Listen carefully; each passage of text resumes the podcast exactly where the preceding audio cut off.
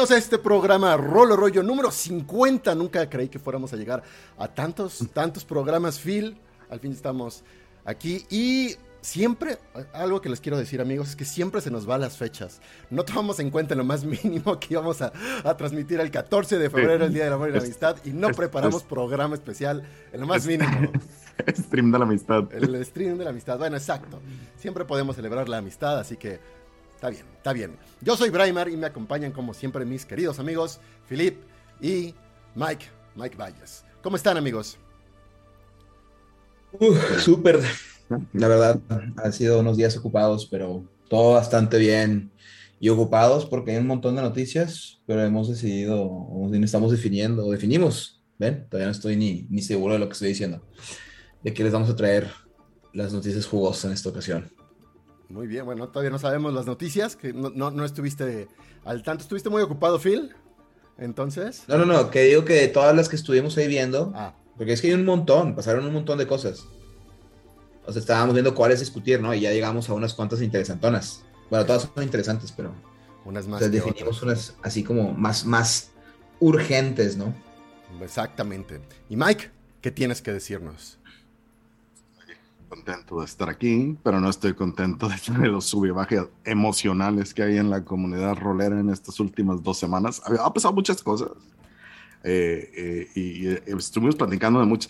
Se me hace chistoso que hace dos semanas, tres semanas, estamos hablando justamente de blockchain y todo esto, y de repente la semana pasada la revolución, ¿no? Suceden muchas cosas, o más bien salen a relucir, porque ni siquiera es como, no fueron eventos nuevos los que generaron todo esto.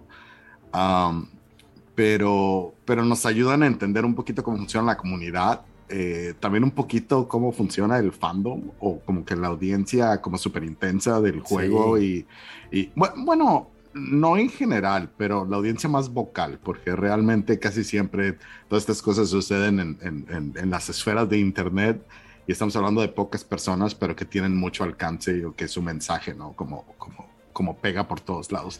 Y se pegó con muchas cosas. Eh, eh, en la última semana cayó el trailer, bueno, primero los pósters y luego el trailer de Lord of the Rings, entonces de, ahí Pero no es de Lord of the Rings, aquí es de The Ring of Power, The Rings of Power. The, Rings of Power, una historia del Señor de los Anillos. Eh, pero, pero, pero sí, eso, eso obviamente inició muchas conversaciones y otra vez como, como despertó a muchos animales que estaban dormidos dentro de la comunidad. Hablando de, muchos temas, de, diferentes ángulos, pero la gente se, se, se, encendió un poco, ¿no? El año pasado, eh, Chaosium eh, decidió, cuando estaba todo lo de la criptomoneda y el blockchain y demás, eh, entrarle y hacer una, una, relación. Y fue alrededor de Comic Con cuando sacaron una opción de un NFT, que un NFT básicamente es un documento digital, pero que tiene una certificación eh, eh, electrónica y que se vende como un producto de escasidad, es un coleccionable básicamente, ¿no?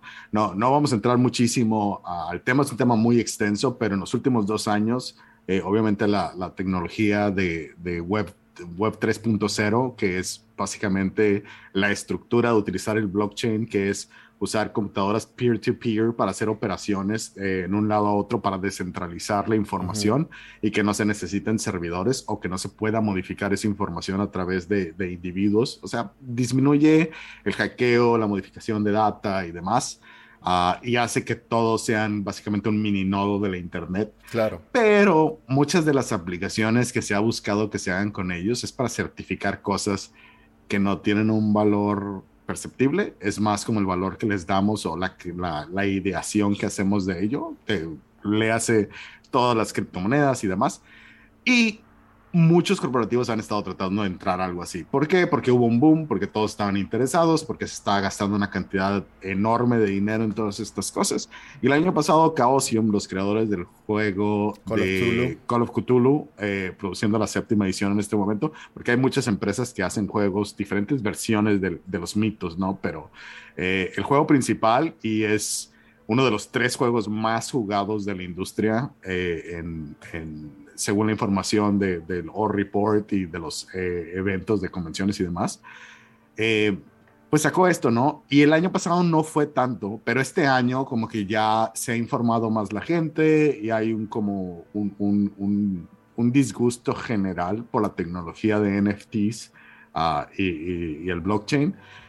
Y entonces se tornaron, ¿no? Y alguien encontró, escarbó que, que en el Comic Con hicieron esto y dijeron, se acabó, eh, Chaosium está haciendo NFTs, ya no vamos a hacer nada con ellos, ninguno de nuestros streams va a tener contenido de ellos, eh, vamos a dejar de comprar, etcétera, etcétera. Y fue, fue algo muy vocal, pero se hizo esta avalancha, ¿no? Y uh, también eh, en, como que en la audiencia del juego más grande de, de, de, de, de rol de la comunidad, que es D&D, se, se, levantó en llamas porque mencionaron que eh, Hasbro eh, el año pasado también en octubre sacó unos NFTs de un contenido de la IP de Power Rangers uh, y dijeron pues es Hasbro, es WotC, en cualquier momento van a sacar de D&D, de Magic the Gathering y luego un dude un crypto bro que eso es lo que hace, ¿no? Trata de, de, de como colaborar con gente para sacar estos NFTs eh, utilizando sus licencias. Eh, sacó unos correos donde mandó, pero el correo literalmente es como, oigan carnales, ¿quieren hacer unos NFTs? Les dijeron, no, ahorita no, gracias. Eh, nosotros dejamos a nuestra consideración si lo vamos a hacer o no. Uh, y, y, no estoy protegiendo de ninguna manera, o sea, es, digo, es, sería súper esperable que un corporativo tan grande también estuviera poniéndole ojos, sobre todo desde el año pasado, cuando todavía no se toxificaba eh, el tema. Um, y dijeron, no, pues si lo vamos a hacer, va a ser por nuestra cuenta, no gracias, ¿no? Y este sacó los correos, eh, ahorita que estaba todo en llamas, uh, y la gente lo tomó como, como ya, es, es inevitable, está a punto de salir, dejen de jugar DD. Y eso es un, un, un, efecto que sucede muchísimo cada vez que pasa algo con Wizards of the Coast. En los últimos tres años, mientras ha estado creciendo incontablemente, eh, ha habido circunstancias eh, en el 2020 cuando estuvo Black Lives Matter, tuvieron una situación con una persona que estaba trabajando con ellos, eh, también se incendió y hay una comunidad pequeña de creadores independientes de otros juegos que están buscando siempre una oportunidad para levantarlo y decir, éxodo masivo de D&D, déjenlo, se acabó, este fue, aquí es donde lo enterramos, y vayan y gasten sus dólares en colaboradores independientes y pequeños como nosotros, ¿no? Y aquí está mi juego, y por favor vayan y cómprenlo.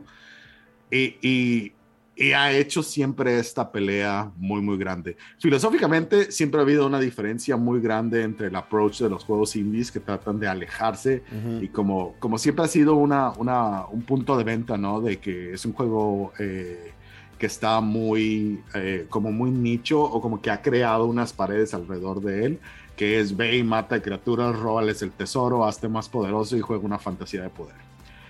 D&D puede ser un montón de cosas más que eso, pero también la pelea es ¿por qué no vas y lo haces con otro juego que está específicamente para ello? Entonces, eh, la, gran, la gran batalla filosófica siempre ha sido eh, el, el, por qué el juego más conocido es el más conocido y por qué cuando nos van a dar una rebanada a los demás juegos. Y esto no lo digo para decir que son que están incorrectos, o sea, los juegos indies tienen un montón de potencial, un montón de cosas que están súper chidas y realmente sí es, es muy difícil eh, que la audiencia general o la audiencia más grande. Yo me acabo de dar cuenta, eh, a, ahora que estamos haciendo toda la planeación de, de, para, para Gen Con, que es la convención más grande de Estados Unidos, estaba viendo el historial de los últimos cinco años para ver qué eventos corren, qué juegos son los que más... Se, y no nada más cuáles se postean, sino a cuáles van y cuánta gente va. Y sin, sin dudar, o sea, Dungeons and Dragons es el 50% de todos los eventos que corren en Gen Con, que claro. estamos hablando de 70 mil personas y es el lugar donde van más jugadores que tienen más experiencia. No es como, ah, pues es que los chavos nuevos no saben de otros juegos. Es como estos dudes saben. O sea, esta es la comunidad más, más, más extendida y, y, y que ha tenido más abanico ¿no? de, de, oportunidades. Y obviamente la gente va y juega otras cosas y demás, pero el fuerte, por muchas cosas, y lo hemos platicado un montón, ¿no? Por accesibilidad, porque todo el mundo entiende las bases, etcétera, etcétera, pues, pues va eso. Entonces, eh, sí, poco más del 50% de todos los eventos son D&D, tienen muchísimo éxito. Revisé muchos juegos que son, son una chulada y, por ejemplo, eh, un juego eh, muy cool lo ponen, no sé, 20 veces eh, y de esas 20 veces solamente 10 meses se llenaron. Claro. Entonces, habla mucho de qué tanto peso tiene el que tengas un juego que está en todos lados, que lo puedes comprar en un Target, en un Walmart, eh, eh, que ahora se está expandiendo a, una audiencia, por ejemplo, para nosotros en Latinoamérica, ¿no? que, que, los libros acaban de llegar cinco años más tarde de, de, del inicio, pero inclusive con esa barrera, muchas personas han entrado a través de como se pueda, ¿no? De, traducciones entre amigos, jugando, que alguien que sepa inglés lo lea y, luego todos empezamos. Eh, etcétera, etcétera. Entonces, claro, perdón, aquí te interrumpo tantito, Mike, para regresar un poquito al punto. Este pregunta precisamente Ezequiel Pereira que no entiende si ahorita D&D va a ser va a meter NFTs. Mira, lo que pasa es que desde abril yo vi una noticia en abril del año pasado se esparció, no sé si noticia o rumor, de que estaban contemplando Wizards of the Coast. Ah, bueno, por lo que dijiste, ¿no? De los Power Ranger, de la colonia del Power Ranger, hacer algo con NFTs. Y pues en realidad yo creo que más bien tanto las empresas como los usuarios, todos están especulando qué hacer exactamente con eso todavía. Pero bueno, ya hay mucha reacción al respecto porque los, los NFTs son muy polémicos actualmente.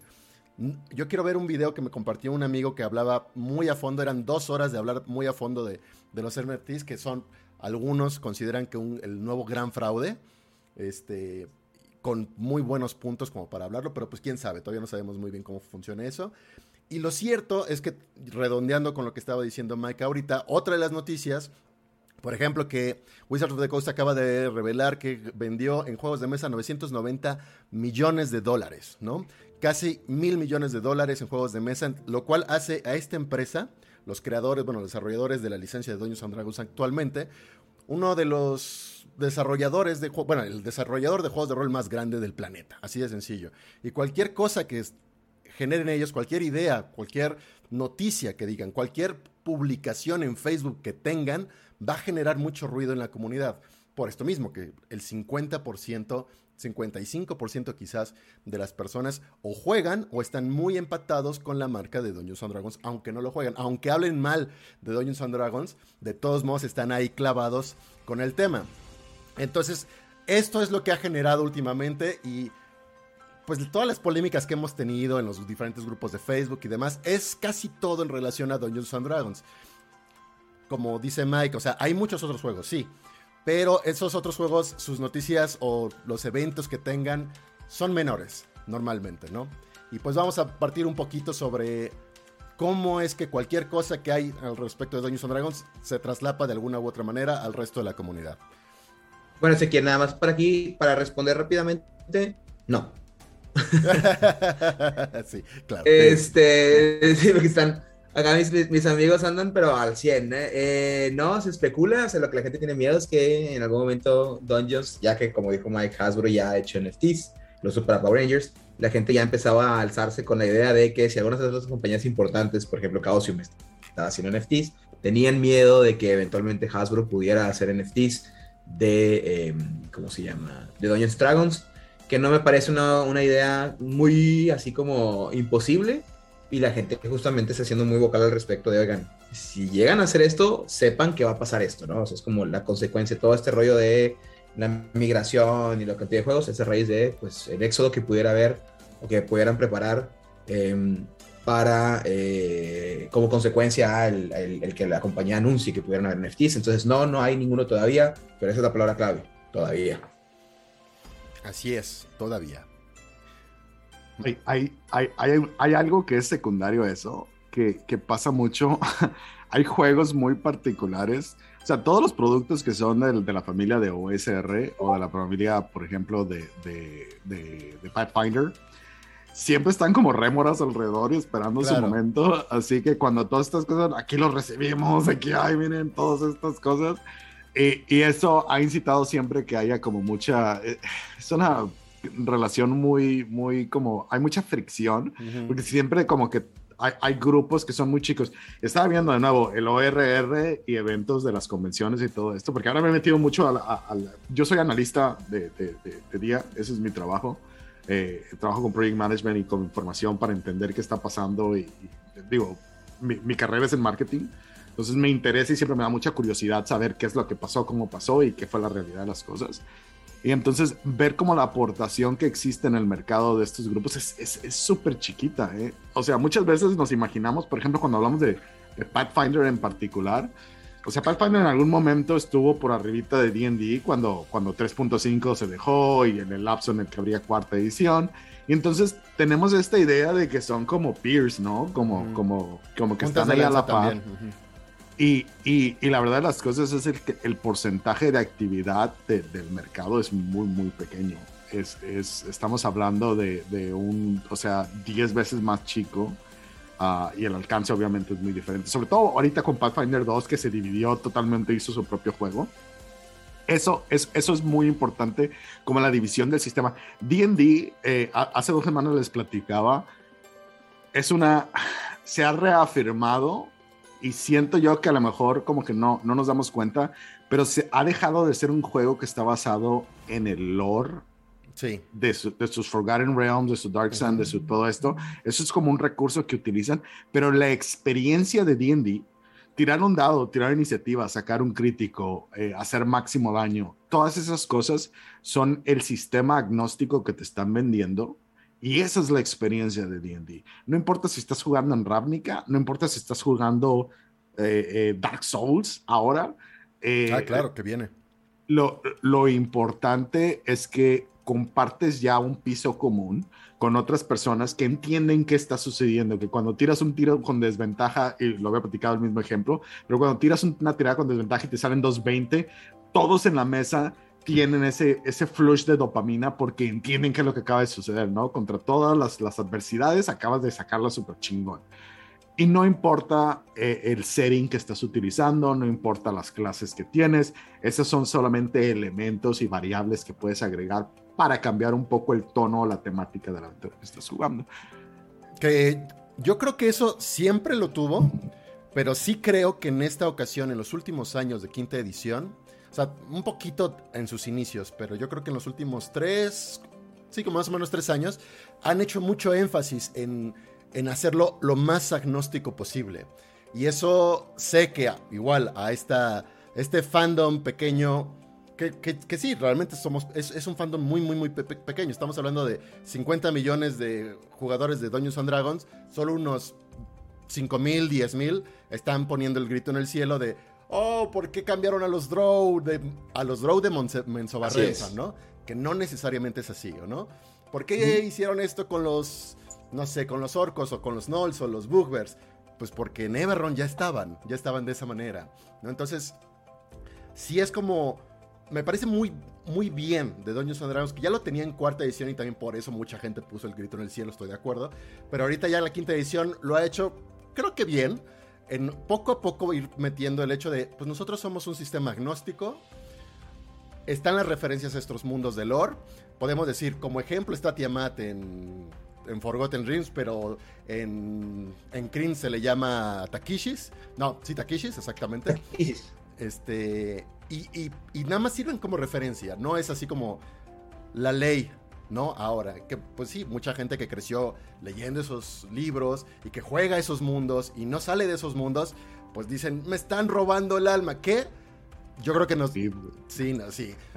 que yo creo que nos lleva al siguiente tema que no es propiamente de Dungeons and Dragons, pero es el comportamiento similar con esto del Anillo del Poder, ¿no? De la nueva serie del Anillo del Poder y que ha sido tema sobre todo en un grupo en particular de Facebook, sobre los elfos morenos, ¿no?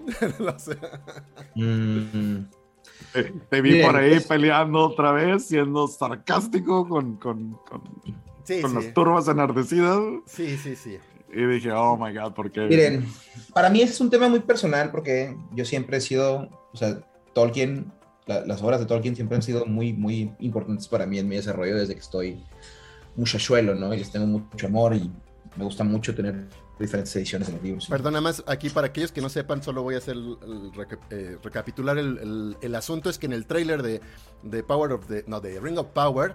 Vimos que, bueno, pues están todos los héroes, vienen nuevos personajes, nuevas historias. Está basado en textos del mundo de Tolkien, pero es una historia, pues, nueva, ¿no? Que, que Original, se, que inventaron original, se inventaron personajes también, vamos a ver personajes. Hay obviamente situaciones o circunstancias que sí son canónicas, o sea, Claro. obviamente están metiéndole mucho cuchara, pero de elementos, o, o al menos los eventos más importantes sí están canonizados, ¿no? O sea, sí, sí parten de una, de una tangente de cronológica, vamos a decir, de eventos que ocurrieron, este, eh, pues en, en la historia, ¿no? O sea, vamos, estoy seguro que vamos a ver la caída de, bueno, es que no quiero spoilear porque Sí, no eh, mucho. Sí, sí, sí, sí.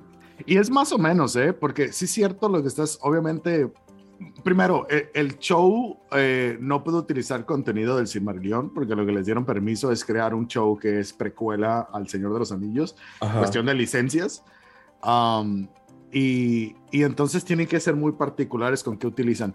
Pero la saga de, del Imaginarium de Tolkien también sucede, o sea, estamos hablando de elfos que viven Miles de eh, años. eh, eh, Bueno, miles de años. Entonces, sus narrativas a veces es como conocen a un dude, un dude humano que es el rey y demás, y, y después en la siguiente escena han pasado 200 años y están hablando con su descendiente.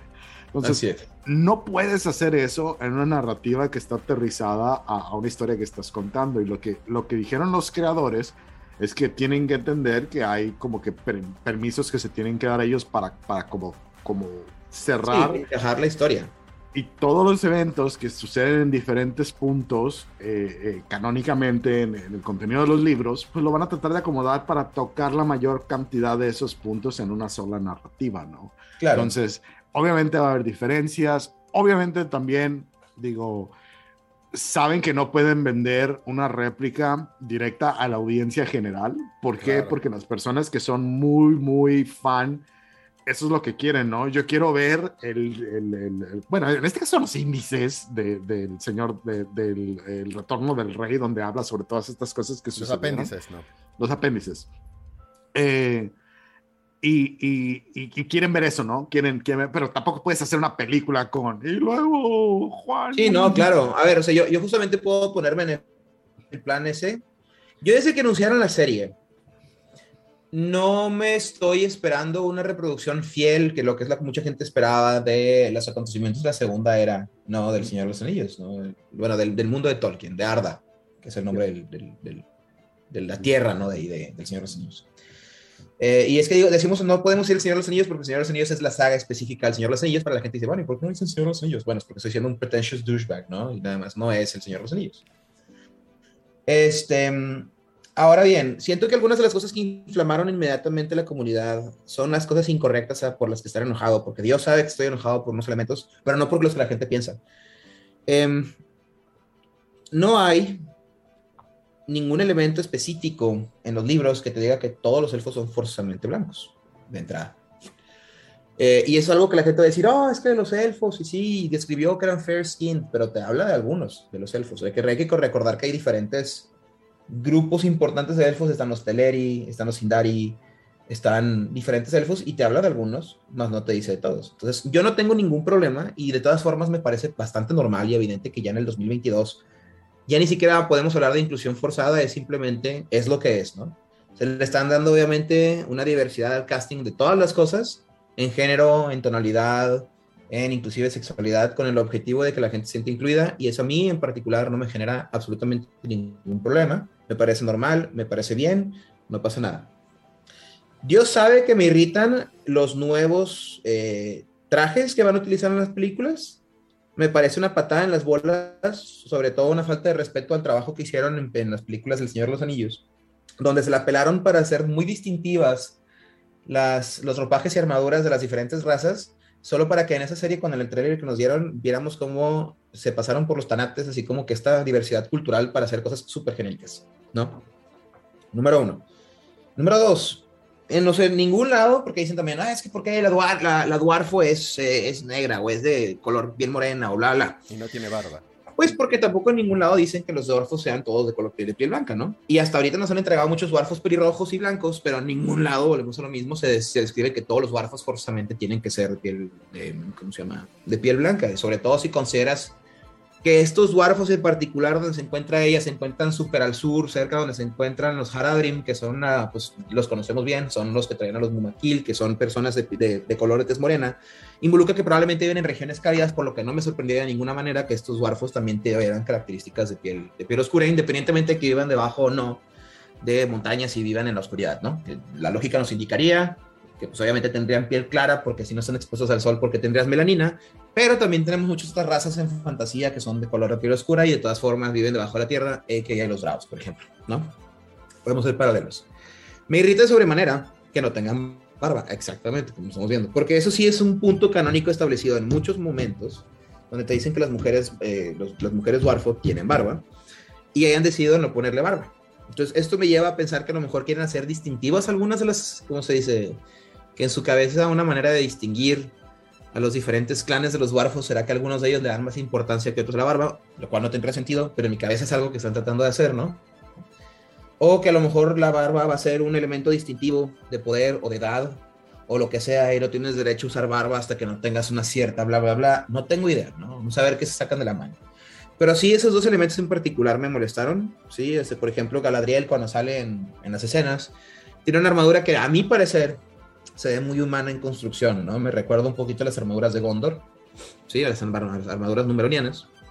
Y no tiene para nada el flow o el estilo que debería tener las armaduras de los elfos que buscan más eh, art nouveau, ¿no? Este, minimalista, en casi como pues unido a la naturaleza, independientemente, otra vez, bueno, independientemente, independientemente del tipo de elfo que estemos hablando, no todos los elfos son, pues, no todos los elfos viven en los bosques, etcétera sí habíamos visto de todas formas una generalidad en la forma en la que llevan a cabo su, elección ¿no? de, arte y de, representación. Y no me parecía forzosamente, o me pareció más bien que eso no es una armadura de elfos. Es un sea, yo estoy nitpiqueando cosas bien tontas, ¿no? O sea, si se dan cuenta, en realidad no estoy hablando de nada súper importante con respecto a eh, porque siento que no va a funcionar o va a funcionar. Simplemente son estos elementos que no me están vendiendo la serie como la experiencia que yo quiero tener. Y no por las, las razones las, y no por las razones por las que la gente se está quejando más sí o sea no una vez más yo no tengo absolutamente ningún problema con que me pongan elfos de color eh, de, de, tonalidades de pieles de color diferentes ni otros ni bueno x o y. Solo mis problemas con la serie siempre van a ser el tono. Tengo miedo de que el tono que le vayan a dar a la serie vaya a ser Game of Thrones y siento que eso no encaja forzosamente en el no. sexos. Es, Muerte, Ajá. gore. Pues bueno, muerte y gore, entre comillas, a lo mejor no es tanto problema siempre y cuando no sea gratuitous, así como muy general, ¿no? Porque pues en la serie, en las películas vimos como que era decapitaciones y espadas atravesando y etcétera. Nunca vimos tripas y, y así, pero que sea nada más matar por matar, ¿no? Porque es justamente una de las cosas que separaba a las razas civilizadas de las no civilizadas era el hecho de que las razas civilizadas, dígase los elfos y demás, tenían un respeto por la vida, un amor por la vida y las, las razas malvadas, los orcos, los, los, goblins, que en realidad también se describe que en realidad los goblins ya no son una raza, bla, bla, bla, bla, Pues no, no, tiene esta falta de respeto por la vida. Entonces ahora me pones a los, a los héroes o a los personajes que representan estas razas, matando a diestra y siniestra y de manera muy evidente, etcétera, pues no va a tener mucho sentido fuera del concepto de las guerras. Hay, hay, hay un elemento del Señor de los Anillos que, que como eh, no sé, eh, eh, personas que se dedican a, estudiar, ¿no? Didácticamente literatura y demás. El Señor de los Anillos es, es como un, libro, bueno, una, una, saga de libros eh, que, que, es como muy blanco y negro, en que establece que los personajes buenos son son bueno, muy siempre. buenos, ¿no? Uh -huh. y, a, y, hay, eh, de hecho, este, este, este tema, ¿no? De la corrupción, de, de, de, de, tus propios deseos y todas estas cosas.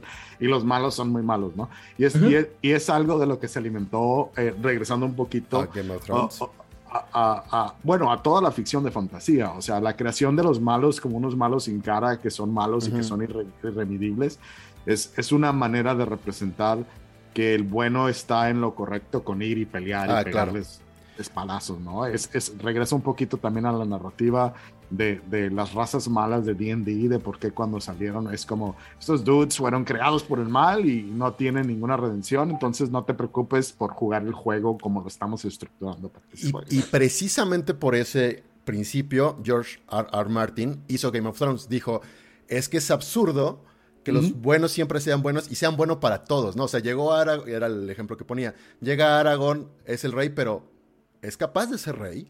O sea, jamás tuvo eh, experiencia alguna de administración de un reino, ¿no? Entonces, lo que explora Martin en Game of Thrones es precisamente pone al Aragorn, que fue Robert, ¿no? Que ya ganó la guerra, fue el peor rey posible, bueno, no el peor peor, pero eh, la verdad es que no hizo nada, nada bien el trabajo y va explorando esas cosas, las cosas no son bien o mal, ¿no? Y esa es la fantasía a la que estamos ahora habituados realmente.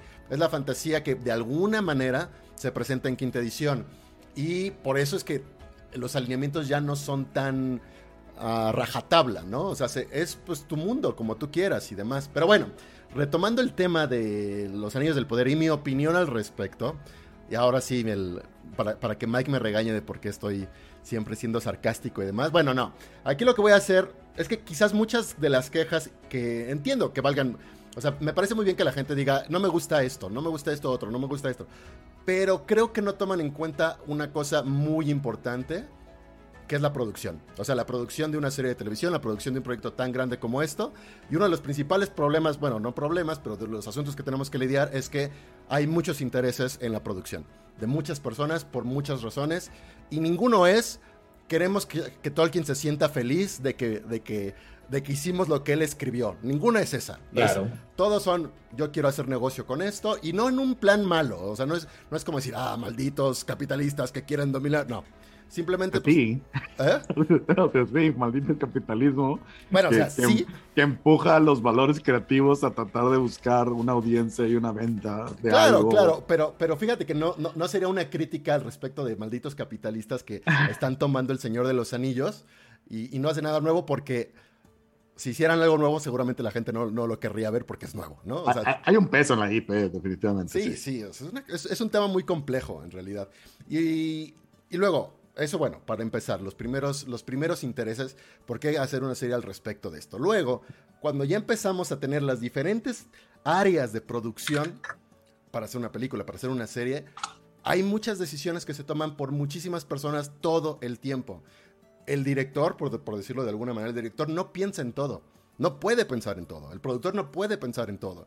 No, no puede pensar quiénes deben de ser. o sea, tampoco tienen capacidad de tener. Necesito que todo mi cast sea así, así, así, así, así, así, así. Y todo tiene que ser. Todo, todo está milimétricamente cuidado. Es muy difícil. Esto es lo que nos lleva un poquito a lo que decías, Phil. Quizás no tiene la producción lo suficiente como a, como para replicar el efecto de las películas, las primeras películas. No, no, a ver, te voy a detener ahí un segundo, perdón, porque estoy semi de acuerdo contigo, pero también estoy, no estoy de acuerdo con algo. Ese es exactamente el jale del productor. Y el, o sea, no podemos decir, es que el productor no puede estar en todo, porque el jale del productor es literalmente hacer exactamente eso. Entonces, mi, mi tema en particular es que no le están dando un tono adecuado a ciertas cosas. ¿No? O sea, no podemos justificar al decir, es que este güey no puede estar en tu. Claro que puedes estar, o sea, nada más tienes que ver las armaduras y decir, híjole, ¿será esa una realmente la armadura que utilizarían los elfos, no? pero es que tienen, que balancear, Phil. o sea, ¿cuántas personas crees que van a.? Mira, fíjate, en la armadura de Galadriel tiene símbolos que son de uno de sus, de, sus compañeros elfos, o sea, representa literalmente otra de las casas. Y en los libros te dicen que son, o sea, son um, friends, o sea, tienen una relación élfica donde no se pueden ver uno al otro y está aportándole. Entonces, son detallitos y te lo digo porque en, las, en los fandoms han sacado estos detalles. Es como la, relevancia del cabello de los elfos también es súper importante y es parte como que de toda, de, toda su, presencia. Y dicen, un elfo jamás estaría el cabello corto, el cabello corto es como un castigo social. Eh, etcétera, etcétera.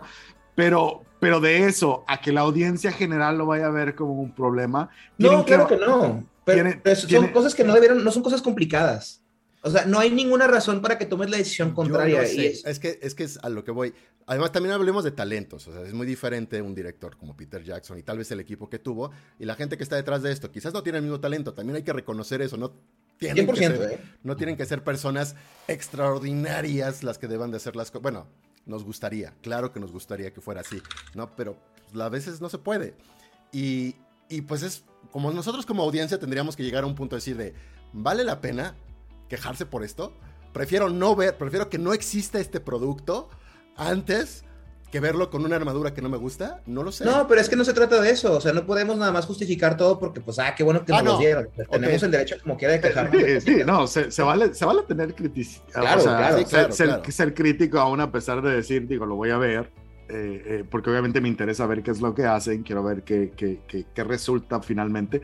Pero sí hay cosas. Es como, por ejemplo, sacaron el, el, el, el, el tráiler, el avance eh, ayer durante el Super Bowl. Y, oh my God, siento, siento que, que, que, fue el peor momento para sacarlo porque salieron, obviamente, muchas cosas, muchos, inclusive el, como el comercial que sacaron de Los Sopranos. No sé si alguien no, no sea vi. fan de Los Sopranos. Yo vi todo el Super Bowl, pero no, no vi el 100% de los anuncios porque me iba al baño, cosas por el estilo. Solo Bueno, eh, el anuncio de Los Sopranos eh, era nada más como que un reshoot de la intro de un show que fue un clásico de la televisión americana. Uh, pero modernizado y salen los hijos de Tony Soprano, que era el personaje principal. Lo único que está es, es, un comercial de un carro. O sea, el carro obviamente era el centro de esto, pero sale con la música, replican la intro y llegan al restaurante donde cierra la serie, que, que tiene como tonalidades. Y se me hizo súper padre. Luego cae el tráiler y a mí se me hizo que fue un tráiler que, digo, obviamente era un avance, es como un teaser, ni siquiera era un, un, un, un tráiler como tal pero no te dice muchas cosas y nada más como que te suelta diferentes piezas y yo siento que que no jaló a la narrativa sobre de qué se va a tratar el show, sino que te presentó aquí está Galadriel subiendo una montaña, que no te dicen que Sí, es sí. Galadriel. Eh, aquí es otro personaje con una armadura, aquí hay un shot del mar y hay unos personajes en el agua y luego sale un enano rompiendo una piedra y es como, obviamente está tratando de incitar a la gente a interesarse quiénes son estos personajes, qué está pasando, que se hable y demás. Pero luego cae eh, eh, el trailer de, de, Multiverse of Madness, que, que obviamente trae una carga de, de, de, valor detrás de ello y la producción también. Sí. Y, y, y, es como los tienes al mismo tiempo, es como, es, es, lo que le decía de Vox Máquina, cuando tienes shows que están saliendo concurrentemente, si uno es una, o sea, como, como que pone sus pins en fila, y luego el otro, está chido y quieres que esté chido, pero no tuvo todas esas cosas en fila, es, es, es tú mismo te pusiste en una situación difícil porque ahora estás eh, eh, eh, compitiendo por la atención de la gente y no están en el mismo nivel. Siento también que lo que dice Philip, la producción es muy, muy diferente, la siento un poquito más como, como, um, Narnia. The, The, Wheel of Time. Ajá. Narnia. Sí, The Wheel of, of Time. Sí, claro. Eh, eh, el show este que salió de no sé qué en Bone. Como que los trajes están todos limpios y se siente como una producción más como que para young audiences. Eh, lo, lo, los personajes, obviamente, que pusieron es como, miren, ¿se acuerdan de Galadriel? Aquí está Galadriel. Sí, sí, sí. Y, eso y, sí se ve show televisión. Eso, e, eso es un problema que yo tengo eh, con, con, cuando manejamos una IP. De, de, nuevo, regresando a Sopranos. Sopranos hizo una película hace como dos años que se llamó Los Nuevos Santos de Newark y se trataba de todos los personajes que salen en Sopranos que son señores ya grandes, porque la mafia son dones, ¿no? Hay como que un señor gordito con una pistola y. Y sacaron ese show y era como los Muppet Babies, o sea, era, era ver la versión de ellos cuando tenían 20 años, pero una versión caricaturizada, o sea, oh. si alguien era como, como que todo, todo un señor así, todo cool, de, de, de, de, de chico era él mismo, o sea, disfrazado como él, no. o sea, como, ¿sabes cómo? O sea, Hola Mike, hola. Sí, sí, es como, como, como estás representando o estás tratando de caricaturizar el personaje con el que terminas, que es algo que pasa mucho en los medios. O sea, Star Wars como IP hizo eso, hizo una película y después, oh my god, sacamos un personaje que dijimos que era un monje guerrero. Todos los Jedi se van a vestir igual que el señor del desierto que venía en una bata y la bata es el uniforme ahora. Todas estas cosas se van a ir retroactivamente y se va a utilizar como, como este, eh, este trasfondo porque eso es lo que pegó y, y, y, y no lo tenemos que llevar de regreso. Entonces, creo que el Señor de los Anillos obviamente utiliza ese, ese elemento de estos son los personajes, ¿te acuerdas? De hecho, la intro del teaser habla mucho sobre antes de que el retorno del rey, antes de...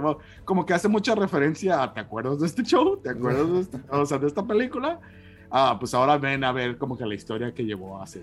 Que, que no tengo problema yo, personalmente, en cuestiones de producción sí tengo dudas porque vi algo que no me, me, dije, esto no, no es el blockbuster teaser que esperaba. No. Entonces vamos a ver qué sigue, ¿no? A ver. Yo no creo, la verdad, que este show vaya a encantarle a la gente que vio las películas. Eh, o, o, a, o, a, la gente detrás. O sea, no tanto por decir, oh, es un problema de edad, no. Pero justo como no tienen esta sensibilidad, o sea, va a ser para gente que no tiene esta sensibilidad de lo previo, de, de, las cosas que se han hecho y que ya estamos acostumbrados.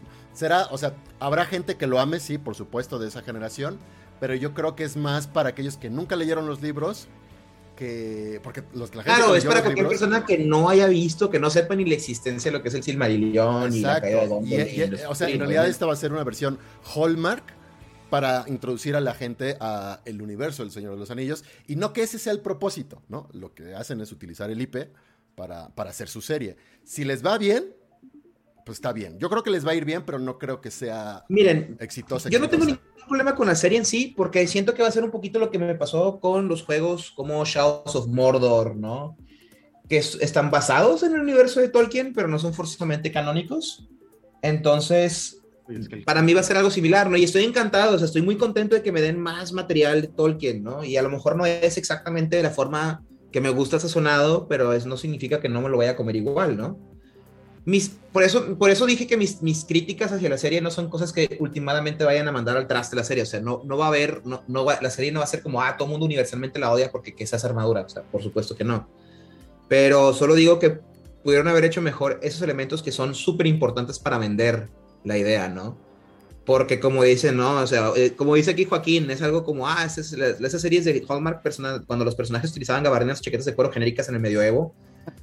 toda la diferencia, toda la diferencia que me vendas bien una experiencia está en los detalles, sobre todo en una, una cuestión de fantasía, ¿sí?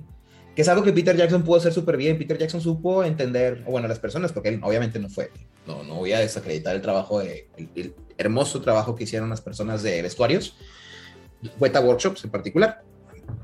Pero ellos dijeron, a ver, los elfos tienen ese trasfondo, viven aquí, eso aquí, pum, aquí están, son elementos que funcionan en ese, en ese, medio, en ese, entorno, ¿no? Ah, los Haradrim viven acá, acá, pum, y agarraron elementos de la vida real, ¿sí? O sea, de, de, tipos de armaduras de la vida real, y nada más las extrapolaron, ¿no? Entonces los, los Rohirrim tienen, por ejemplo, un chorro de pues, las armaduras o la forma de vestimenta es muy vikinga, ¿no? Los Haradrim son mucho de Marruecos y del Medio Oriente y que si porque funciona, porque así es, se siente orgánico y se siente bien. Y luego me entregas mugrero y me dices, es que no pasa nada. Y yo digo, no, es que sí pasa, o sea, es muy importante, es parte importante ah, del... Pero ahí es donde te interrumpo. Creo que la preparación que tuvo las películas de Señor de los Anillos, o sea, a final de cuentas sí fueron 13 horas de contenido, ¿de acuerdo? Larguísimo, 13 horas de contenido, pero a lo largo de tal vez 8 años. 8 años de producción. Sí, pero, pero no importa. esta, serie no, importa porque ya tienes una base. Ya tienes una. Inclusive hubiera sido más difícil para ellos con todos esos ocho años, pero aquí ya tienes una base. ¿Por qué salirte de lo que ya estaba? ¿Qué necesidad de cambiarlo?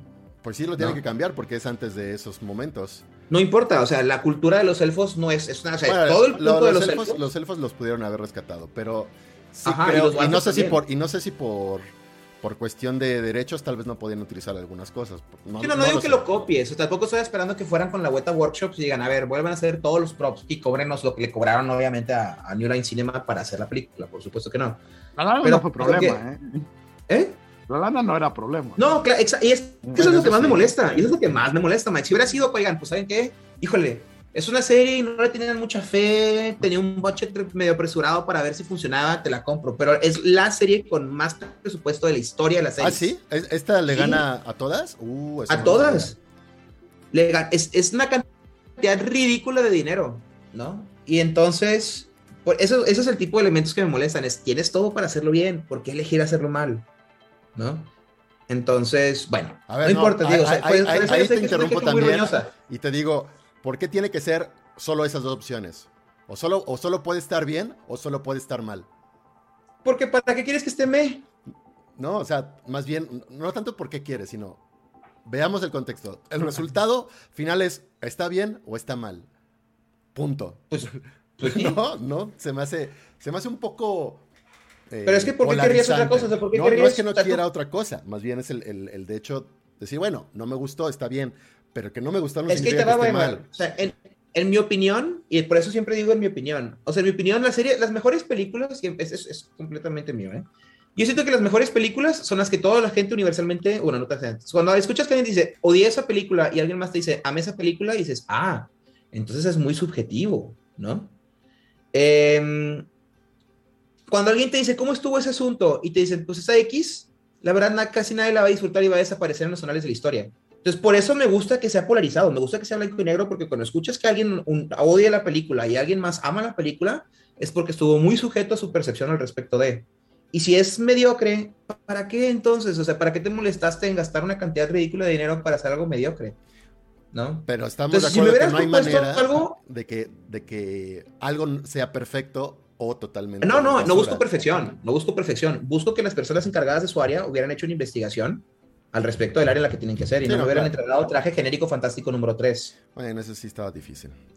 Es eso, es nada más eso, te digo, o sea, no estoy en contra tuya, entiendo perfectamente lo que dices, pero siento que para lo que estaban haciendo está muy mediocre, ¿no? O sea, en, el Dwarfo, por ejemplo, los Dwarfos son super art, art deco, ¿no? Y, ah, todas las películas de Peter Jackson era brutalismo y, ángulos y figuras geométricas, y luego te dan el costal de papas que tiene puesta la tipa con unos triángulos dorados y dicen, esto es eh, Dwarfico, cuando obviamente los dwarfos son súper ostentosos en su naturaleza. Perdón, tengo que interrumpirte porque de Axel 117 dice que amó el Hobbit, pero no le gustó mucho el Señor de los Anillos. Esto sí es polémico. Yo creo que Axel está troleándonos, obviamente no hay manera. No hay manera, Axel. Bien jugado, Axel, bien jugado. Bien jugado, ¿eh? Pero nada, o sea, y te digo, dejo en paz a los elfos, ¿no? Y, me voy con los dwarfos y los dwarfos siempre han sido súper ostentosos. Sí. Es más, inclusive en las escenas, por ejemplo, cuando están en, en, la película, voy a agarrar esta película tan universalmente amada como El Hobbit, ¿sí? cuando te enseñan las escenas de la ciudad del lago, ¿no? Y hay dwarfos por ahí también, hombres y mujeres, y te enseñan la ropa, a pesar de que se supone que son personas completamente comunes, em, se lleva bien el estilo, o sea, se ve que, que, tienen un estilo predominante de ostentación, de, bueno, ciertos elementos. Y aquí, que no podemos poner las imágenes, pero estoy seguro que todo el mundo las ha visto de todas formas, pues tienes un, ¿cómo se llama? Tienes un costal de papas encima, tienes unos cuantos triángulos de, piezas de oro, cero gemas a la vista, excepto en el, ¿cómo se llama? El brazalete que tiene, y un peinado, ¿no? el peinado es lo único que siento que se rescató bien, porque es un peinado muy similar a los peinados que habíamos visto en otras películas para las mujeres elfo, de las pocas veces que llegamos a ver, sobre todo en el Hobbit, mujeres elfo, ¿no? Entonces, no sé, y dije, se supone que es una, una pues, bueno, no vamos a revelar quién es quién, no es necesario, pero es, basta sobre decir que es una persona muy importante en el reino de los barcos, como para que tenga eso, ¿no? Entonces volvemos a lo mismo, o sea, mis, mis, aquí mis pigs son, obviamente no va a ser nada que arruine la serie, pero siento que es algo que me hubiera podido vender mucho más la serie. O sea, es, es algo que si lo hubieran hecho bien, honestamente hubieran podido vender mejor el concepto de la serie en cuestión del el world building que están haciendo, porque eso es todo en esta serie. Eso es todo. El elemento más importante en, este, en esta serie en particular es el world building y cómo nos lo van a, eh, ¿cómo se llama? Nos lo van a presentar. Y si no presentas bien los detalles, no importa qué tan padre esté tu, tu, tu, ¿cómo se llama? Tu guion, la gente no te lo va a comprar.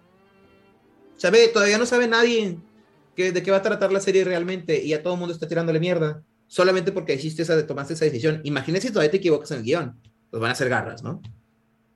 y digo, hay, muchos, hay muchas variables. O, sea, sí es cierto que hay que esperar a ver qué es lo que hacen con el show, porque digo, hemos visto un minuto de, de, lo que decidieron poner enfrente nosotros. Eh, pero, digo, Eric menciona, por ejemplo, el caso de The Witcher. Un montón de gente es como que esto no es los libros de Witcher y definitivamente no es el juego de The Witcher. Estás hablando ya de tres niveles, no de adaptación. Claro. Um, pero el show de The Witcher ha tenido un éxito general porque la mayoría de la audiencia no conocía ese comparativo. Exacto. Y les gustó lo que hizo. Y el show lo que hizo. El primer, el primer show tuvo muchísimos, la primera temporada tuvo muchísimos problemas con el guion. Estaba muy mal acomodado eso de los brincos de tiempo. Eh, hicieron, tomaron muchas decisiones con la narrativa de cómo hacer brincos y de repente irte al pasado para entender como el trasfondo de cómo llegaba pero no había como notes en la narrativa. Es, es, un trabajo de producción que se hizo que no estuvo tan, tan, tan bueno y mucha gente se desilusionó, sobre todo los que iban con la idea de voy a ver un show de The Witcher porque me gusta mucho The Witcher, aquí están mis libros, aquí está todo, como que he jugado el juego 500 horas o lo que sea, ¿no? Y luego se sentaron y dijo, esto no es The Witcher, este personaje lo hicieron mierda, este salió y tuvo un, un capítulo y luego se murió. ¿Estamos aquí? Sí, ¿Me escuchan? Sí, te escuchamos. Ya se detuvo. Ahí está. ¿Ahí estás? Ok. Ok. Y, y luego retomaron, ¿no? Y la temporada 2 es una de las temporadas más exitosas que ha habido recientemente. Está en el tope, la gente estaba hablando de ella. Obviamente se hablaba ya, se hicieron spin-offs y demás. Que eso es de nuevo el lado corporativo, ¿no? Pegó el segundo, como que se arregló un poco como la percepción. dice este. Eric, que de hecho le gustó menos, creo que la segunda temporada que el... No, y, y, va a suceder. Hay gente que ya vio la primera y no, no, no, no, no les gustó, y la segunda ya es como ver tratar de redirigirse a algo que ellos ven ya como un como, como algo que se salió del, del, carril, ¿no? Um, pero regreso otra vez al punto de lo que estábamos hablando. Hay una audiencia general. las, las audiencias específicas ya no son el target market porque son números muy pequeños. Nunca vas a alcanzar números grandes si te tratas de enfocar en, en darle satisfacción. Completa satisfacción. Que, que, no es representativo ya de, la audiencia general. Y es por eso que muchos de nuestros hobbies, o sea, los juegos de rol, el entretenimiento basado en como historias de fantasía y demás, previamente, eh, mucha gente es como muy nostálgica de, no, pues antes estaban estos shows y a ver, ¿por qué no hicieron como esta película clásica de Boba? Y es como, sí, pero esa, esa película, ¿cuántos números les hizo a las personas que hicieron ese show? Comparado con lo que vemos ahorita popular. Lo popular no necesariamente es más bueno. Lo popular es tiene un widespread, tiene un abanico más alto de pegarle a los intereses de diferentes personas. Y sí hay un trabajo mucho de construcción por panel, donde tienes diferentes personas que están involucradas, tienes consultores eh, eh, culturales, tienes personas que te dicen esto es lo que nos está dando los tests, estamos poniendo estos personajes, estamos presentándolos con, con, con, ah, con, audiencias de prueba y esto no les gustó, esto le gustó. Es lo que pasó con la película de Eternals que la presentaron de una manera, a la gente no les gustó que el personaje, que un personaje hiciera esto, o que este personaje no estuviera tanto. Entonces regresaron y tailorearon y cambiaron y agregaron cosas, quitaron cosas. Y eso es desgraciadamente la realidad de, de, de un trabajo creativo a ese nivel donde hay un corporativo detrás de él. Tienen que, que cubrir obviamente su inversión y tienen que tratar de, de apelar a más gente. Y eso definitivamente significa no concentrarse en, un nodo muy pequeño. Que haciendo un círculo con eso, es lo mismo que ha pasado con los juegos de rol. En particular eh, con Dungeons and Dragons, quinta edición. La, audiencia ah, que más ah, apela a que regresen a algo es como les está pidiendo que se vayan a un modelo que hizo que se muriera la empresa que lo llevaba, a un modelo que, que, definitivamente no tenía el crecimiento que está teniendo. Eh, y que es, es, es, es, válido que no sea una opción para alguien que está buscando otro tipo de experiencia.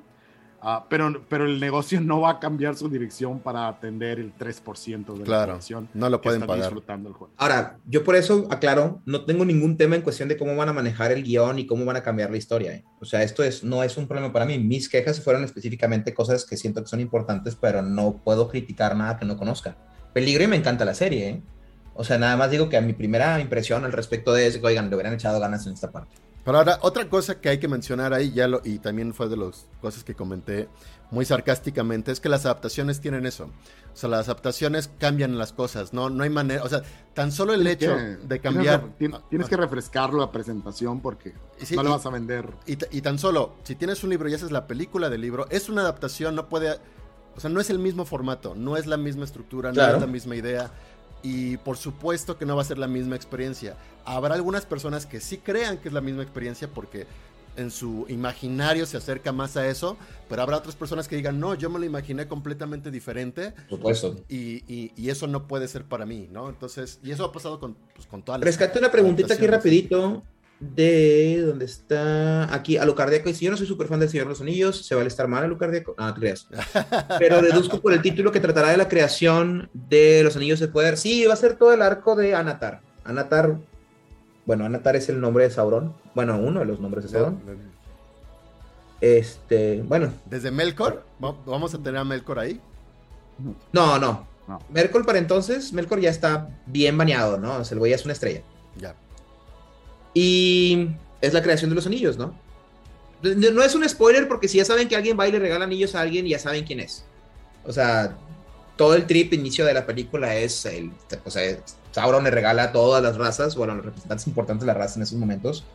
Tres a los elfos, siete a los, a los dwarfos, nueve a los humanos, ¿no? Que últimamente se convierten en los raids y bla.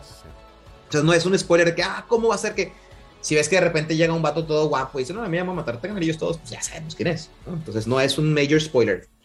Este. Entonces, eh, sí, es el, el, concepto de la creación de los anillos y las caídas de algunos de los.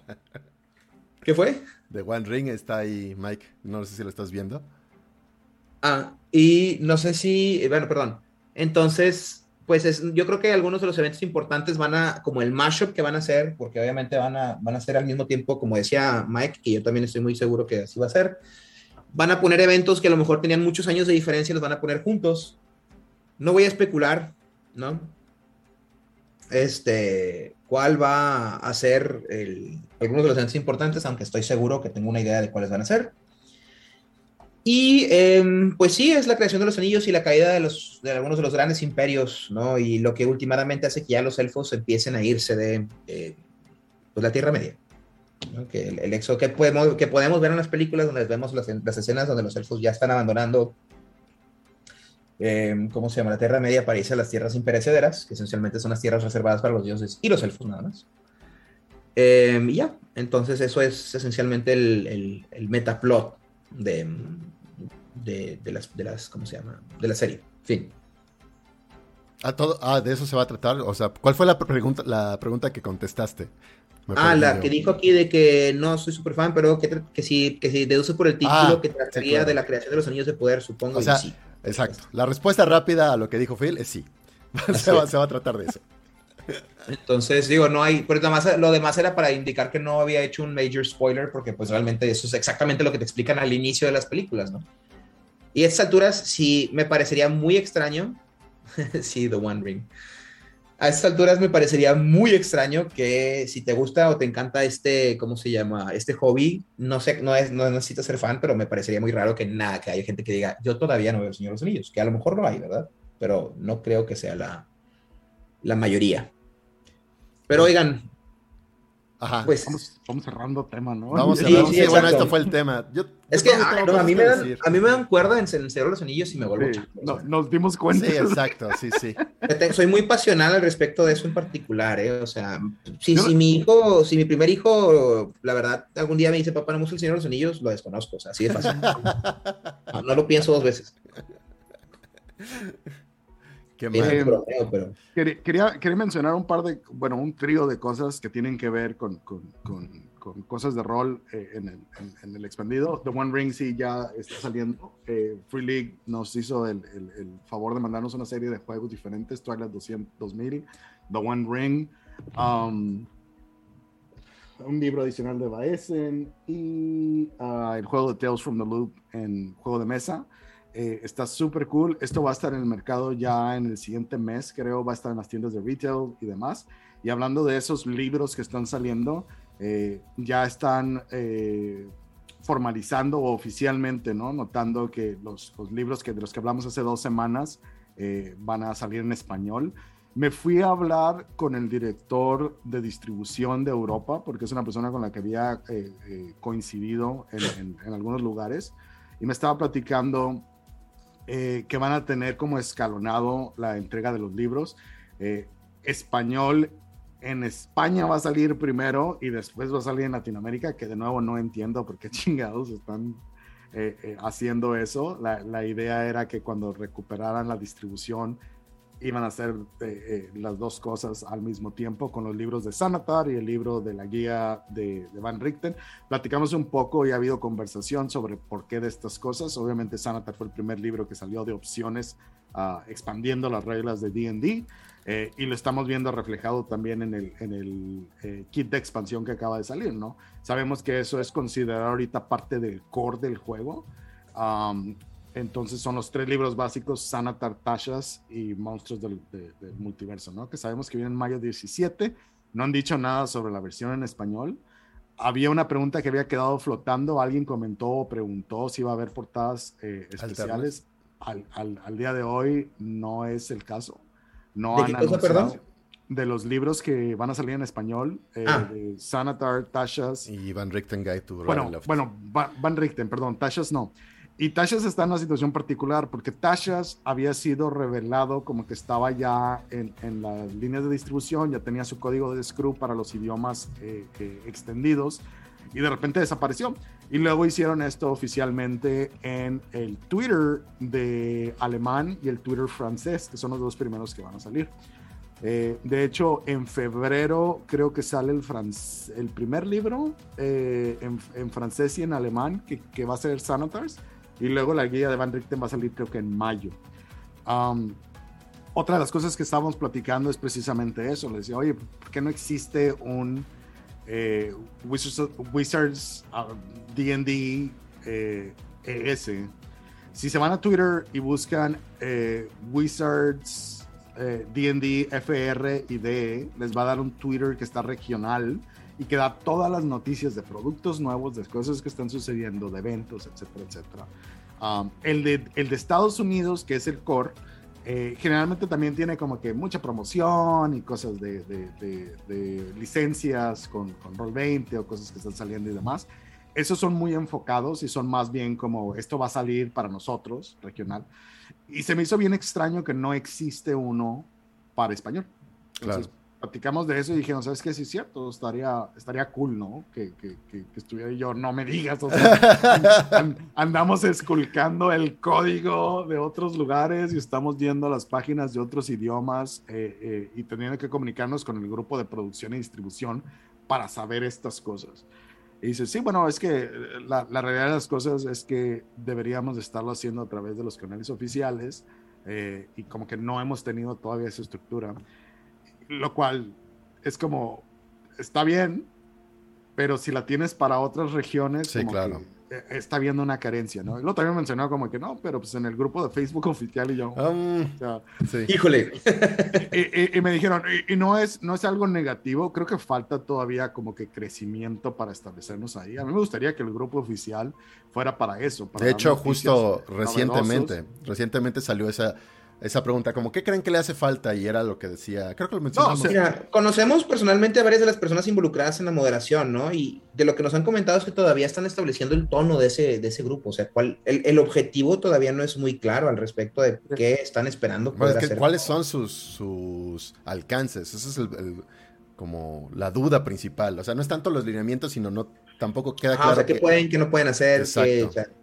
Y, creo que ellos deberían establecer la línea de que es, porque al momento todavía hay grupos que tienen mayor audiencia, eh, o, sea, o, sea, tienen más personas en el grupo, y realmente todavía se siente como que es una versión más moderada, pero que tiene el mismo tipo de contenido. O sea, vemos, vemos y esto no es, no, no, no, quiero hacerlo negativo ni nada, pero son los mismos tres ciclos, ¿no? Hay gente vendiendo sus servicios o sus productos, gente promocionando sus propios proyectos, o gente haciendo preguntas y muchas veces tendenciosas, ¿no? Para generar engagement y ganar como que sus, sus, sus tags de, de, influencer o iniciador de conversaciones y todas estas cosas. Y creo que eso, eh, digo, definitivamente es notorio que eso es como el comportamiento general de la audiencia en español, pero qué es lo que está generando para el brand o qué está como que empujando hacia adelante, porque hay muchos dimes y diretes, hay personas que llegan, oh, se esto se liqueó o esto, como que dan opiniones ahí muy... Que si hubiera una opinión formal oficial que viene directamente del brand, de, del juego, sería diferente, ¿no? Los foros siempre van a ser un tema muy, muy, muy difícil de administrar porque estás hablando de un montón de variables. Uh, pero definitivamente eso ayudaría mucho. Un lugar, sobre todo, por ejemplo, un Twitter donde ellos generan el contenido. Porque es el problema de los grupos de Facebook. No puedes limitar y decir, nadie puede iniciar temas. O sea, sí puedes. Y yo siento que sería mucho más saludable que ellos pusieran un post y de ahí pudieran comentar las personas, pero sobre temas que sean específicos. Pero le remueves un poco de agencia a la gente y a lo mejor eso no les gusta porque así funcionan los grupos de Facebook en la comunidad eh, eh, hispanoparlante. Eh, que está encontrado a veces. O sea, es, es, un lugar que se hace muy tóxico y que se hace muy, muy de estar sitiando por mucho material que es como que pues, esto no me interesa, esto no me interesa. y no tiene como una canaleta directa.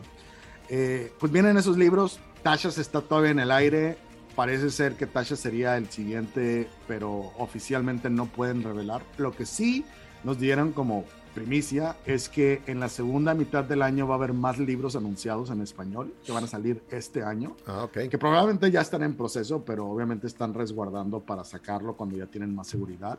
Eh, el hecho de que estos dos libros, Sanatar y, y la guía de Van Richten, van a estar escalonados, es algo que literalmente comentó que, que, que no es la intención. O sea, definitivamente queremos que todo salga al mismo tiempo y están tratando de alcanzar y yo creo que es eso, que están tratando de establecer, Van Richten fue uno de los libros más exitosos en cuestión de setting um, y, y, y, de crear esta experiencia adicional de juegos de horror o de juegos un poquito más, más como um, maduros en, en temática o más bien que te dan herramientas para, para simular estas partes.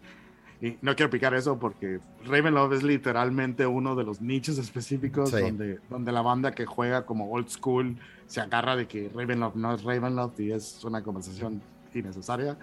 Eh, y Sanatar y Tashos van a, van a terminar de suplir ese, ese set de los tres libros básicos, más esos dos te dan todas las opciones para jugar de nuevo el sistema agnóstico de D&D para que vayas y juegues los que, que tú desees, ¿no? No sé qué tanto en la audiencia mexicana, y me gustaría mucho ver como los números eh, eh, de ventas de qué libros se están vendiendo. Eso pasa en Estados Unidos y lo puedes ver y, es, y está cool. No lo he visto para, para las versiones en español, pero te daría mucho pinta de qué es lo que está consumiendo el, el, la audiencia hispanoparlante para, para entender, ¿no? Uh -huh. Cu cuáles son las decisiones que van a tomar y cuáles son los libros que, que se asoman y demás. Pero sí, ahí, ahí, está el pendiente de que en la segunda mitad de este año van a salir y, y, y son múltiples libros. Entonces esperamos dos o tres libros eh, que se anuncien para salir este año, aparte de los dos que ya anunciaron. Um, y bueno, uh, ahí, ahí, de la mano con lo que tú estás comentando, Mike, eh, yo puedo decir que vienen varios libros de rol independiente de Dungeons and Dragons en español, gracias a Devir ahora. Eh, entre ellos precisamente de One Ring, ¿no? Yo creo que justo oh. va a ser, o sea, yo creo que la traducción al español es la de Devir, de la que estabas hablando. No sé exactamente cuándo va a llegar ese, pero, pero sí sé que viene por Devir. Baesen en español y ya debería de estar llegando a finales de este mes o tal vez a mediados del próximo. Y de hecho, el miércoles yo voy a estar jugando con, con una, con The Game Night, se llama, el miércoles a las seis y media de la tarde. Seguramente lo publicaré por ahí en Facebook la invitación porque vamos a jugar Baesen. Eh, Altered Carbon también, que es un juego de transhumanización. Bueno, no sé si vieron la serie. Muy buena serie también. Se la recomiendo que no pegó. Otra buena serie que no pegó. Lástima que la, la cancelaron muy trágicamente. Exacto, pero ahí está. Y se supone que también viene en algún momento, como, como bien lo tradujo Mike en algún momento, Ontalicha, ¿no?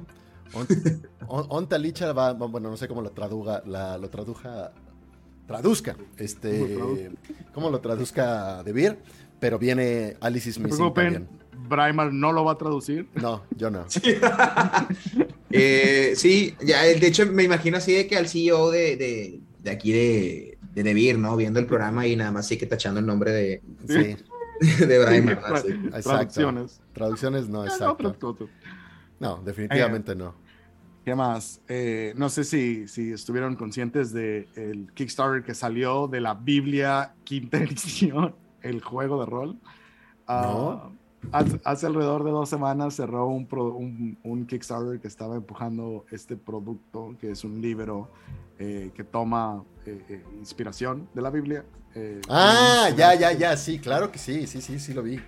Y acaba de cerrar, pero me dio, me dio gracia eh, que, que, obviamente tuvieron una buena decisión de marketing y dijeron, vamos a poner quinta edición porque es lo que los chavos juegan. Y, sí, es y que increíble, ¿eh? Yo quiero jugar sí. con un corintio. Y voy a escribir cartas. Yo quiero jugar con el espartano, ¿cómo se llama? Voy a ser, voy a ser escriba de corintios, ¿no? Y voy a inventar. Sí, sí, sí, habíamos hablado de ese, sí. Está loco, eh, y también viene, por cierto, lo mencionaste hace ratito, pero creo que es muy importante, el, la versión de quinta edición, que no es, pro, no es propiamente el Dungeons and Dragons de quinta edición que conocemos, de eh, Dark, Souls. Dark Souls, exactamente, ¿no? Que promete ser una reedición del juego, del sistema de juego, para precisamente Me interesa. replicar la, la pues sí, el, el, el, factor de mortandad que tiene. Yo, yo es, es, me, me, enlisté ahí en, su, en, la página de, del equipo editorial que están haciendo y están mandando obviamente los avances y demás de las reglas y las clases y todo esto. Y, y, tengo muchas dudas sobre, bueno, ellos mismos las responden, porque dije, ¿por qué utilizaron el sistema de quinta edición? Y luego desmantelaron un chorro de cosas y decidieron hacer otra cosa aparte. Y yo creo que es eso, ¿no? El 5E en la portada automáticamente jala una audiencia más grande porque es algo que y ellos lo dicen. Queremos, ¿por qué decimos quinta edición y no crear nuestro propio sistema como, como standalone? Es porque la mayoría de la gente ya conoce cómo jugar quinta edición. Lo único que tenemos es que representar de manera diferente las partes que van a simular y nuestra intención es esa, simular el juego. O sea, tu personaje se va a morir y va a, renacer, pero va a perder algunos puntos de experiencia en una fogata y va a poder entrar otra vez. Tiene un, feel así muy OSR de, de, de, veniste a morirte y te vas a morir un chorro de veces. y, cambia los hit points por una, un, recurso que se llama posición que es un recurso un poco parecido a lo que hicieron en Star Wars, donde te lo puedes gastar para tener como eh, efectos adicionales y cuando te pegan baja tu posición. Eh, al momento en que llegas a tu, a, tu posición neutra o cero, lo que sea, te mueres automáticamente, no hay este... Eh, eh Salvación. Lánguido de, de, quinta edición, ¿no? De dead saves y de tratar de sobrevivir. O sea, si ya te llegaron ahí, te moviste, pero el juego también lo presenta como, como esa es la experiencia. Te vas a morir, vas a volver a salir y vas a volver a empezar. Eh, cambian el sistema de hechizos, se salen del sistema vanciano y ¡Eh! crean, Bueno, pero, o sea, dicen literalmente como no creemos que el sistema vanciano funcione para nuestro juego, así que utilizamos otro sistema donde tenemos slots y los utilizas. Y yo, ok. Y nueve niveles de, hechizos, claro. Sí, y tienen un uso limitado y nada más puedes hacerlos un número de veces y, tiene limitaciones, ¿no? De, los hechizos que puedes hacer, pero si es exposición puedes mejorar los hechizos que estés usando. Eh, y tiene un acercamiento muy, muy, muy Matt Colville de la vieja escuela de que tu personaje debería de ser la parte menos importante de tu personaje de, de rol y que tu equipo debería dictar como, como qué cosas puedes hacer o, porque realmente como en la vieja escuela de, de, de, jugar D&D, esto viene muy de AD&D, es como no había mucha diferencia entre un personaje y otro, la diferencia era qué loot ha sacado claro. Y en este caso es lo mismo, pero el loot te da habilidades especiales, te da, te da skill, dependiendo literalmente de qué es lo que traes. Al inicio randomizas qué son las piezas de equipo que vas a tener y todo el equipo tiene, o sea, no hay nada que sea como mundano, así de que una armadura que me da esto, es, es una armadura y te, te, te, permite rodar con un golpe o te permite que la armadura es viva y detiene un golpe lo que sea, ¿no? Una espada que cuando pega chupa vida y te permite un movimiento que desarmas al enemigo, etcétera, etcétera. Entonces, sí se siente como que eh, eh, compraron la gallina, la desarmaron y hicieron un robot chicken de regreso a, a, tratar como de recrear algo que atienda a, a, lo que quieren hacer. Y también ponen literalmente, si no te gustó cuarta edición porque se te hizo que simulaba como un videojuego, probablemente este no es el lugar ah. donde quieres venir. Buena, buena advertencia. Por, porque esto es lo que estamos tratando. Estamos tratando de replicar un, una experiencia que sea más como un combate táctico, como una... Porque tampoco es como que hay tanto, tanto eh, que se quieran enfocar en la parte del rol aparentemente en el juego, sino que, que es un, un, juego como... En, en, Estados Unidos hay un término que se llama un beer and pretzel game, que es sentarte con tus amigos y empezar a tirar dados y sobrevivir, y si se mueren unos, pues se murieron, y, la, la, narrativa de la historia no es como que todos estos hilos de alguien que, que escribió así como... Eh, eh, tus ancestros eran los reyes. No, no es, son los personajes X y, vamos a ver qué pasa, ¿no? Y está chido que tu personaje haya pegado un crítico y mató al, al, al Wiverno. Ah, y creo que va más por ahí el, el, approach de, de, cómo jugar el juego que le están dando.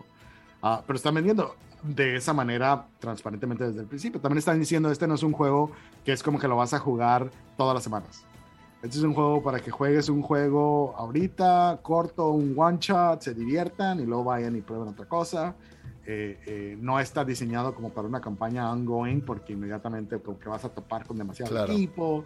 O sea, la escalación no es parte de su diseño ah, en este punto, pero sí mencionaron que iban a tratar de dar como un, un, un algo, un extra. No, no, no, sé si es un módulo o si un capítulo va a hablar sobre si quieres extender tu campaña y demás. Entonces, ya veremos, ¿no? Ya veremos qué es lo que se ofrece.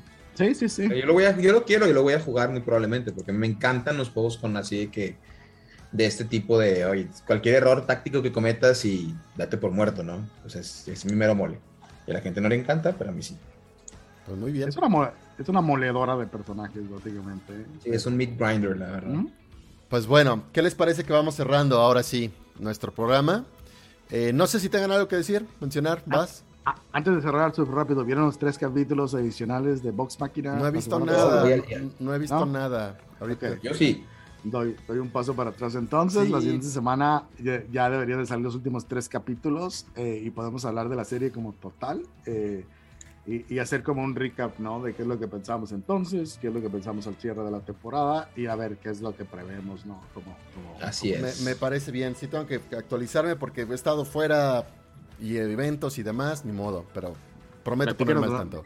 Platícanos dónde andabas. Ah, bueno, la semana pasada estaba, curiosamente, ¿no? Curiosamente me di la oportunidad de ir a, a Guadalajara, cosa que no tenía planeada, pero afortunadamente en Guadalajara es la otra capital del rol de México.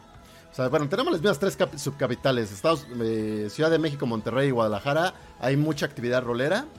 Y al fin conocí a uno de los grupos más, más, más reconocidos, creo yo, actualmente. Nuestro Critical Role mexicano así súper chiquito, por supuesto, pero ahí están, eh, tirando rol. Ah, y tuve la oportunidad de jugar por segunda y por tercera vez con ellos, nada más que ahora presencial, en un capítulo largo que va a estar yo creo que en una semana más, de, dos capítulos.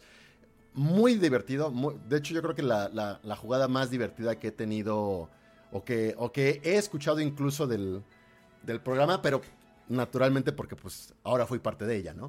Entonces, eh, digo, yo la disfruté muchísimo, muy padre y... Eh, les puedo adelantar que juego a un, a un elfo moreno y fui muy feliz. Entonces.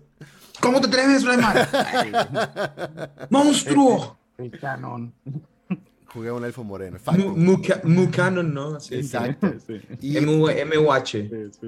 Lo, lo, que les puedo decir como extra, nada más, no tiene tanto que ver con el rol, es una experiencia como completamente personal. No caí en cuenta, yo creo que hasta mucho tiempo después, que nunca los había visto, ¿no? Que era la primera vez que los veía en persona, que era la primera vez que había contacto físico con ellos y que los saludaba. Para mí era como gente que ya los tenía, bueno, es que sí los conozco desde hace años ya, pero no tantos años, tal vez un par de años nada más, y con los que he convivido, pues con su proyecto y en otras cosas que hemos realizado juntos que, que se me escapó por completo que jamás antes los había visto en persona. Algo, algo curioso. Que yo creo que es lo que me va a pasar contigo, Mike, cuando te vea también. Y de hecho, con, con Phil no me ocurrió tanto así. Con Phil, cuando lo vi por primera vez, sí dije, ay, sí es diferente a lo que yo imaginaba. Sí, sí diferente como me interesa, ¿eh? a ver, sí, ¿qué está pasando? ¿Qué estás diciendo? No sé, o sea, como que uno, uno tiene una, o sea, cierto tamaño. O sea, Phil es mucho más alto de lo que yo creí que era, ¿no? Entonces sí, sí, lo vi, dije, no, sí, la, la, proporción que tiene Phil es diferente de la que yo esperaba, ¿no? Pero con el caso de Tirando Rol, como que todos eran tal cual lo que yo tenía en mi cabeza, ¿no? Fue, fue muy tirando, tirando Rol tiene eso que, que, que, también han hecho como, como algunas de sus sesiones que están en YouTube y las pueden ir a buscar.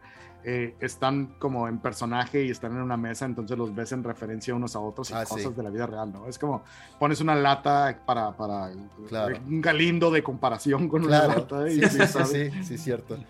Este, pero, pero, pero la mayoría de la gente sí, cuando los ves en el cuadrito no te imaginas. Eh, eh, Oigan, pero antes de cerrar, anuncios importantes que quieran dar.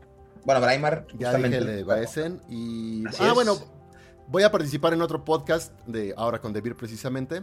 Eh, al menos en este próximo que viene, no, no, voy a ser el host, voy a ser invitado porque el tema va a ser de juego de rol. Este, igual y voy a estar participando constantemente, más hablando sobre juegos de mesa, pero no soy un no soy un host. ¿no? Ahí es, es algo importante que se llama, el podcast se llama... Vas a dormir en el sillón, ¿eh? Sí. Tuviste a nada de irte a dormir en el sillón. Ahí está el sillón para dormir. Ahí, digo, no sé si se ve, no, no se ve en la, en la- en la toma. Se llama Manual para la sobre- Sobrevivencia Lúdica. Y el próximo que viene es precisamente sobre juegos de rol, consejos para masters y ese tipo de cosas. Muy para gente que empieza en el rol. Entonces, por si quieren enviar a, a- a sus sobrinitos a escuchar consejos rápidos, vayan para allá. O digo, no está de mal como quiera repasar los consejos al que ya tengas callo, ¿no? Entonces, pues invitar a todo el mundo a que te escuche. Es- bueno, también, pues todo el mundo vaya a escucharme a ese, Se vale, se a vale. ese podcast. Y sí, esos son mis anuncios por el momento. Mike. Eh, yo y mi esposa iniciamos un proyecto que se llama Geektopia. Estamos en YouTube y vamos a estar subiendo entrevistas. Habíamos platicado de ello. La primera de ellas fue Keith Mann, ah, que es el escritor de Los monstruos saben lo que hacen. Eh, pues, es un Ah, qué buen libro. No sé si estén familiarizados. Bueno, Sí, me encanta. Ujú. ha, ha sacado tres de ellos, se acaba de anunciar uno adicional y es una chulada de contenido y de recursos es. para los Dungeon Masters para aprender un poquito más de estrategia. Viene mucho de, de cómo utilizar los monstruos, cómo utilizar sus habilidades, eh, te da herramientas para correr encuentros, que está súper cool. Eh, me llevé la sorpresa que hablaba español, entonces eh, coincidimos para ahí por otras cosas que estábamos hablando y de repente me dijo, ah, yo hablo español. Y dije, ah, ¿por qué no echamos una llamada? Estaría súper padre que la gente de la audiencia en español pudiera escucharte. Hicimos eso.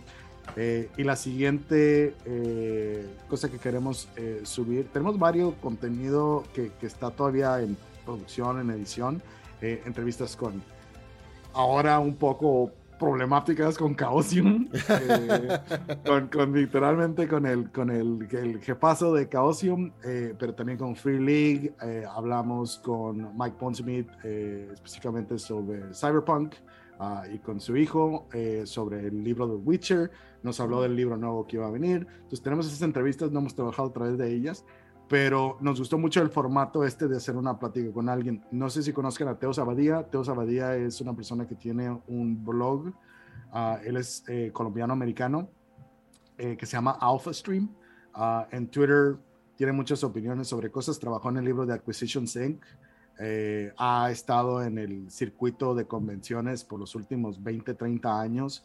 Ah, tiene mucha experiencia en eso y vamos a estar hablando específicamente de eso de cuál es su experiencia con Adventures League, cuál es su experiencia con las convenciones, eh, un poquito en camino ahorita todo lo que se viene con, con nuestro proyecto, donde vamos a estar en PAX ah, East, vamos a estar en Comic Con y vamos a estar en Gen Con. Entonces queremos platicar sobre todas esas cosas como un manual de sobreviviente, sobreviviente eh, de alguien que va a ir a una convención por, por, por, por experiencia de, de alguien que, que, ha estado súper metido en todos estos ciclos.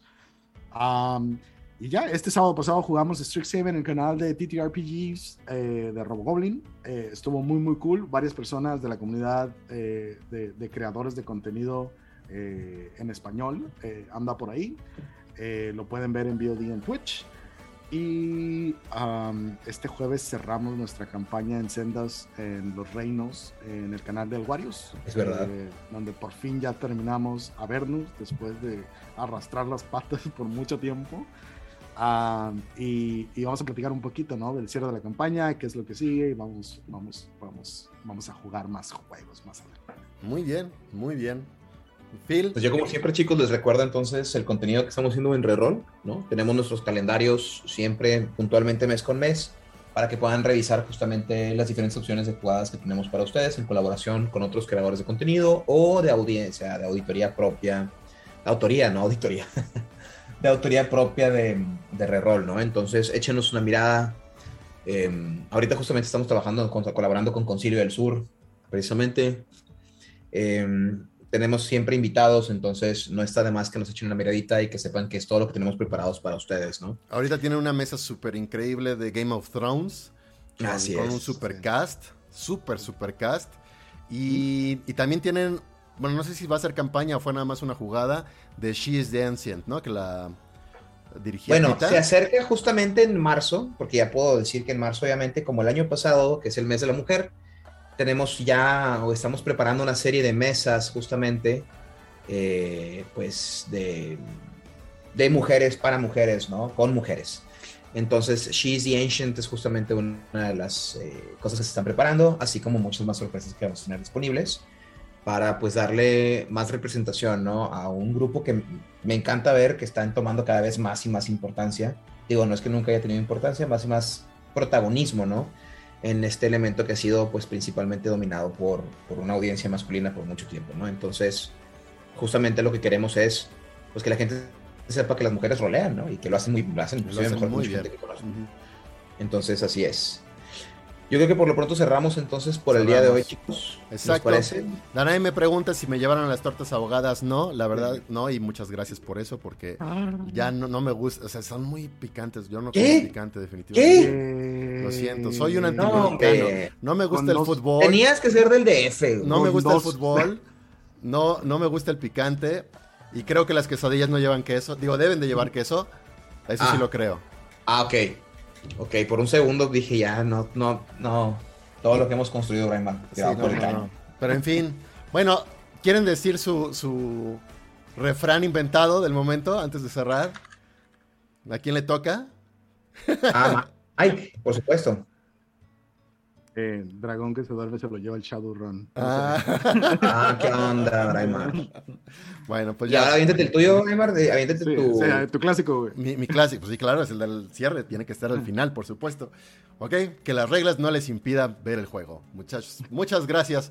por- muchas gracias por Todos tienen un punto de inspiración, ¿eh? Sí, Todos, aquí- todos aquí- tienen un punto de inspiración. Philip García le, le dicen a sus masters que Philip García Roll Rollo Reroll, en colaboración obviamente con Braimar y con Mike Valles, les damos a todos un punto de inspiración para sus personajes. Esperan, espere. Jesús Nava nos está diciendo, exacto, no estamos dando la pregunta de Oh, qué sí, rol es rollo. Es que sí lo pensé, Nava, pero la verdad es que de todo lo que hemos discutido, o sea, realmente, a menos No, de que hagamos no, una pregunta, Ya sé, ya sé, ya sé, ya. El refrán de Braimar es rol o es rollo. puro rollo, güey. Esa madre salió de ningún lado. Rollísimo, sí. Nos golpeó de lado a todos. Ajá. Me- yo, Pues- yo pido disculpas abiertamente porque mi reacción fue completamente sincera de quedarme como, what the fuck está pasando? Sí, porque no sabíamos si también teníamos que haber preparado algo, ¿no? Y estábamos así como que, Sí, híjole, a lo bueno. mejor el estúpido soy yo. O Sí, sea, ¿Es, ¿Es en serio? ¿No hice la tarea? Esto es algo que vamos a... Pero bueno, ahora es, ahora es parte de nuestro acervo. Eh, es- Pero mira, va a desaparecer como va a llegar, ¿no? De nada, o sea. No, no va a desaparecer, se va a quedar. Se va a quedar. Es para siempre, güey. Que las reglas no les sí, sí. impidan ver el juego. Ya, lo Es he como, dicho una vez es más. como, es como Galadriel. No, hombre, no me digas. ya, ya me, se me había pasado, Mike. Como de, ahora voy a dormir enchilado. chico. Bueno, nos vemos, chicos. Nos hasta vemos, el próximo que les lunes. vaya muy bien. Cerramos, hasta la próxima. Chaos. Dije chaos.